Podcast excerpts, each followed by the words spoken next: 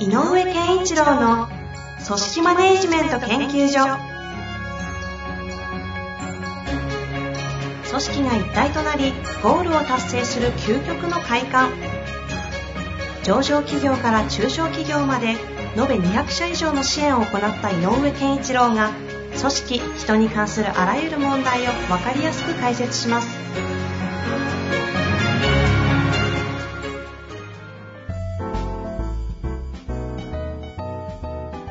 こんにちは、遠藤和樹です。井上健一郎の組織マネジメント研究所。井上先生、よろしくお願いします。よろしくお願いします。さあ、ということで、今日も行きたいと思いますが、はい早速ね、今日も質問いただいておりますので、そうですね紹介させてください。はい。えー今日は、プロジェクトリーダーの方からですね、質問だけいただきました。いきたいと思います。えー最近新しい領域のプロジェクトに関わらせていただくようになりました。その際にいろんな立場の役割の方とコミュニケーションを取るのですが、知らない分野でのリスクヘッジの観点がとても難しく感じています。知らない領域での情報や観点が多すぎて、その現状把握と理解にとても時間がかかります。その上でリスクヘッジまで考えて最善策の提案を取りまとめ、社内で共有をして先方とやり取りまでするという流れを回すのに手こずっております。同時に自分の今までの仕事のスタンスがどれだけ部分的で多責だったかも直面しているところです。そこで井上先生に質問です。他社やいろんな分野、役割の方と関わりながらプロジェクトを回す際にリスクヘッジをするための必要な観点、抑えるべき観点があれば教えていただけないでしょうか。井上先生も過去にアーティストや販売店、社内の方など多くの人を巻き込み、プロジェクトを回していたご経験がおありかと思いますので、その際の具体的なエピソードなども交えて聞けると嬉しいです。よろしくお願いいたします。はい。ということですね。はい。リスクヘッジね。リスクヘッジね。どこからいきますか？そのプロジェクト、いろんな立場の方をプロジェクトを回す上で巻き込んでいくことの難しさ、そのためにどうしていくかって話と、この方は結構リスクヘッジっていうのが一つキーワードにもなっていたりするんで、あのーリスクヘッジ、あの、多分知らない分野でっていうのはついているところから、これはちょっと、そう、推測ですが、えっ、と、自分がなんかミスっちゃいけないだろうなと。えっ、と、ポイントを抑え、抑えあ、外しちゃいけないだろうなと。うん、うん。あの、例えばその、えっ、と、ボーリングで言えばセンターピンは外してないだろうなっていうなるほどね。ような、あの、どこを抑えたらいいんだろうっていうようなことが、はい。後ろにあって、それを抑えきれないと、あちゃちゃちゃちゃったいう状態になるので、それをリスクとかん言ってるんじゃないかなって思うんですけどね。プロジェクトにおけるセンターピンうん。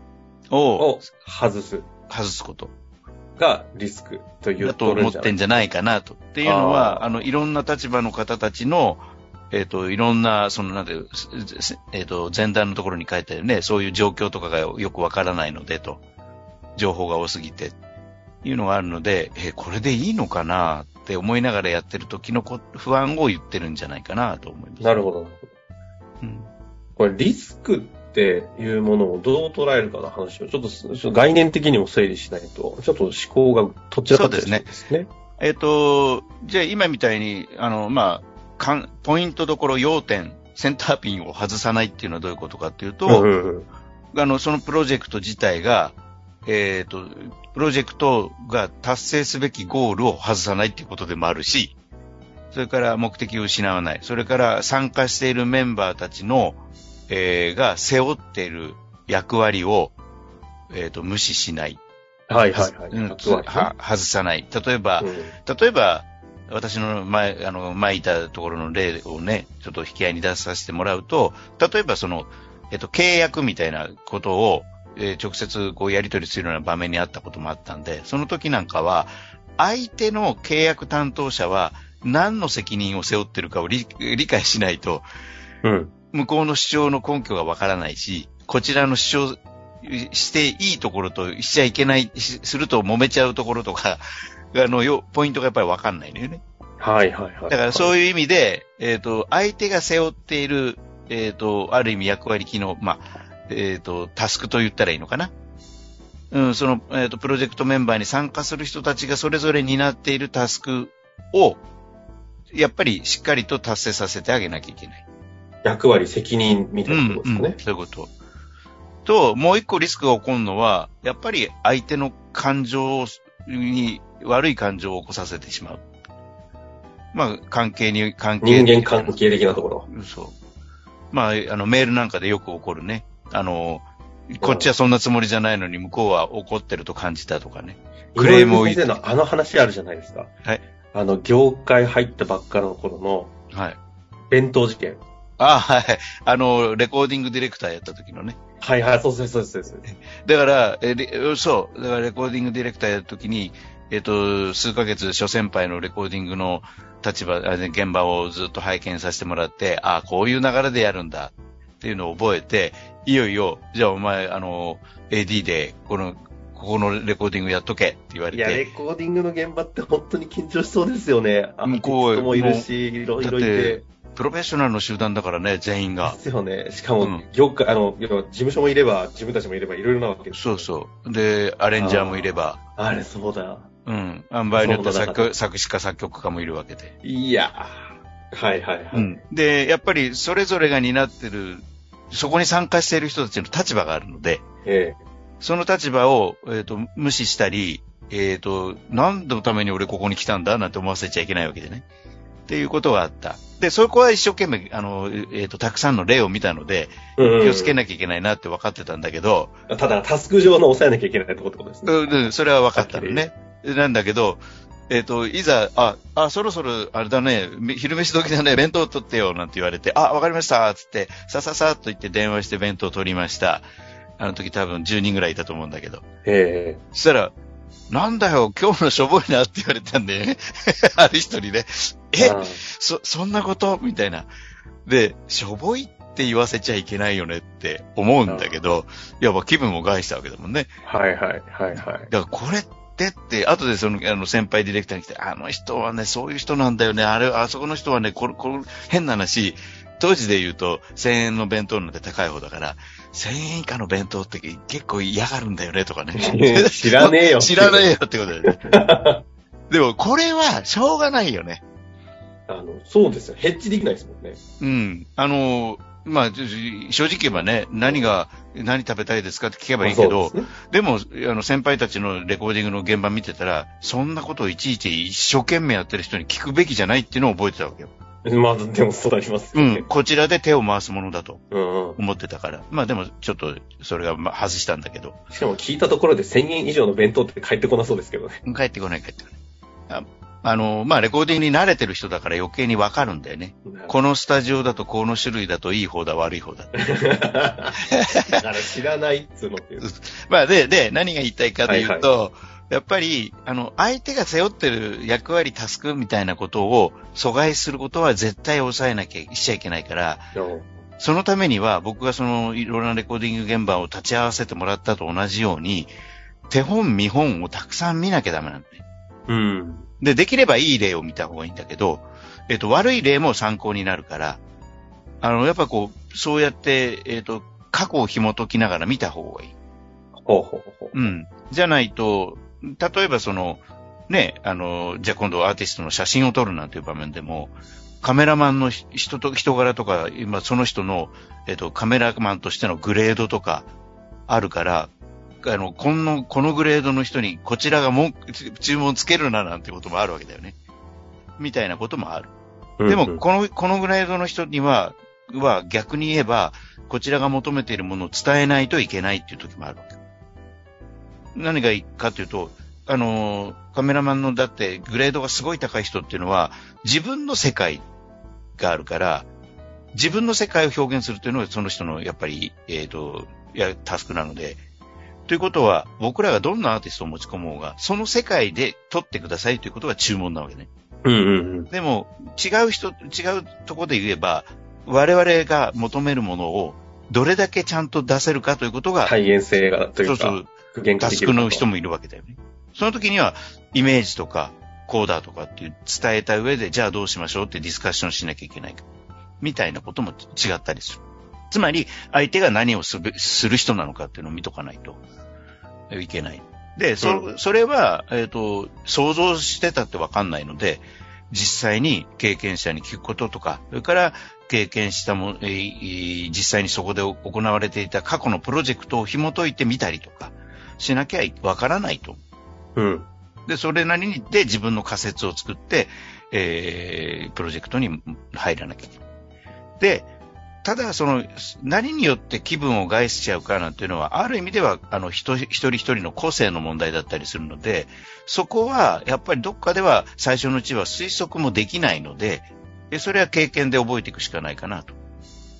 うん。だから十分用意すべきなのは、タスクベースとしてのリスクを避けることは十分用意を、準備をしましょう。うんで。もそれを準備した上でも起こってしまうのは、もしかすると、えっ、と、遠藤さんが言う関係性的なところのリスク？っていうことが多いんじゃないかと思うので、これはある意味ちょっと、あの、誤り方はいやちゃんと覚えておいた方がいいけど、誤り方。覚えておいた方がいいけど、リスクのヘッジじゃなくてリスク後の対処ですね。そう、そう、リスクが起きてしまうっていうことも起こり得るということは受け取っておいた方がいいよね。なるほど。うん。と思います。今ねここまで話してみてですよね。うんはいはいその、いろんな分野、役割の方と関わりながら、プロジェクトを回す際に、まあリスクヘッジをするための必要な観点、抑えるべき観点あれば教えてほしいと。まあ、キーワードとしては、だからタスクっていうのとこの関係性っていうのが一つ、二つが大事で抑えるキーワードですかね。うん、それと、もう一個は、この方が、えっ、と、そのプロジェクトの部分として入っているのか、プロジェクトリーダーとして入っているのか。確かに確かに。それだいぶ違いますね。うん。で、リーダーだったと思うんだ。なんか冒頭そういうふうに書いてあったと。そうすると、もう一個、えっ、と、やんなきゃいけない、もっとも大事なものっていうのがあって、リスクヘッジにつながるけど、リスクヘッジそのものではないかもしれないけど、うんうん。このプロジェクトの目的とゴールを明確に示して、そこ、そこにたどり着くための、あの、なんていうの、ガンとした意志っていうのを示す必要がある。なるほど、なるほど。うん。あの、皆さんに対しての配、皆さんが抱えている、えータスクへの配慮とか、それぞれの人間性なんていうのに、えっ、と、こう、えっ、と、配慮していくってことは十分大事だけど、参加している、プロジェクトっていうのは参加している側は、これはどこに向かってるのかがわからないと、うん。ふわふわして、えっ、と、焦点が定まらないよね。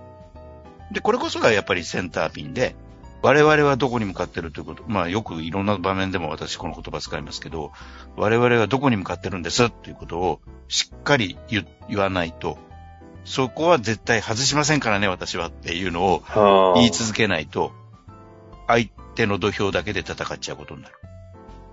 井上先生、僕も一つ質問なんですけど、はい。あの、プロジェクトを任されるっていろんな形があるじゃないですか。もうどう考えたってこの人しかいないよねっていうところもあれば、結果的になんか、このメンバーからすると、俺か？私か？みたいなう。ん、うん。で、リーダー立つパターンと。で、この後者とかってよく日常のプロジェクトって多いと思うんですよね。なんか、うん明確にもう誰が見てもリーダーっていうよりも、なんか、俺なんだろうなあのー徐々にこうリーダーになってくる。そういう意味で言うとね、リそういう時って、えっ、と、まあ、俺なんだろうなっていう時に、えっ、と、何をしなきゃいけないかリーダーはっていうのは、ディレクターなんだよね。ほう。ディレクションをしなきゃいけないのよ。人をディ使っレクションって改めてどういう、ちょっとだけ解説できますか、要は、えっ、と、ゴールに向かって参加しているそれぞれをうまく使ってゴールに向かうってことだから。これリ、イコールリーダーなのよ。えでも、わ、こ自分がこれをデザインしていくんだ。この工程を、プロセスをっていうことなので、えっ、と、段取りを全部つけていくのもある種ディレクションだし、えうんうん。えーで、そっちじゃないよって整えるのもディレクション。だから、ゴールをちゃんと見てるのがディレクターなのね。で、そこに向かってみんなをこうやってこう、えっ、と、シープドッグのようにこう向かわせるってシいう、ップドッグのようにね。っていうのが役割だから、だからやっぱりゴールはどこかっていうのを、どんな立ち、え、俺かっていうぐらいの感じで入ったとしても、ゴール見据えてるのは俺だからねっていうのを持ってないと。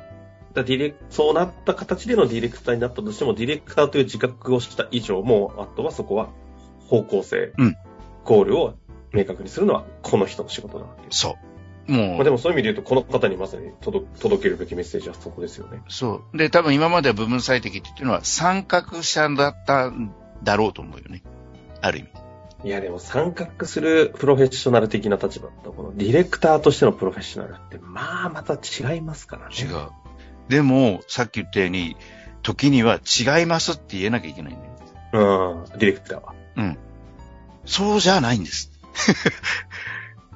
わかった。じゃあこっちってやんなきゃいけない。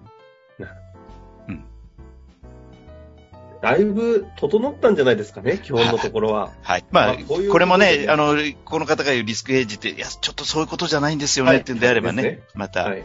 教えていただければ。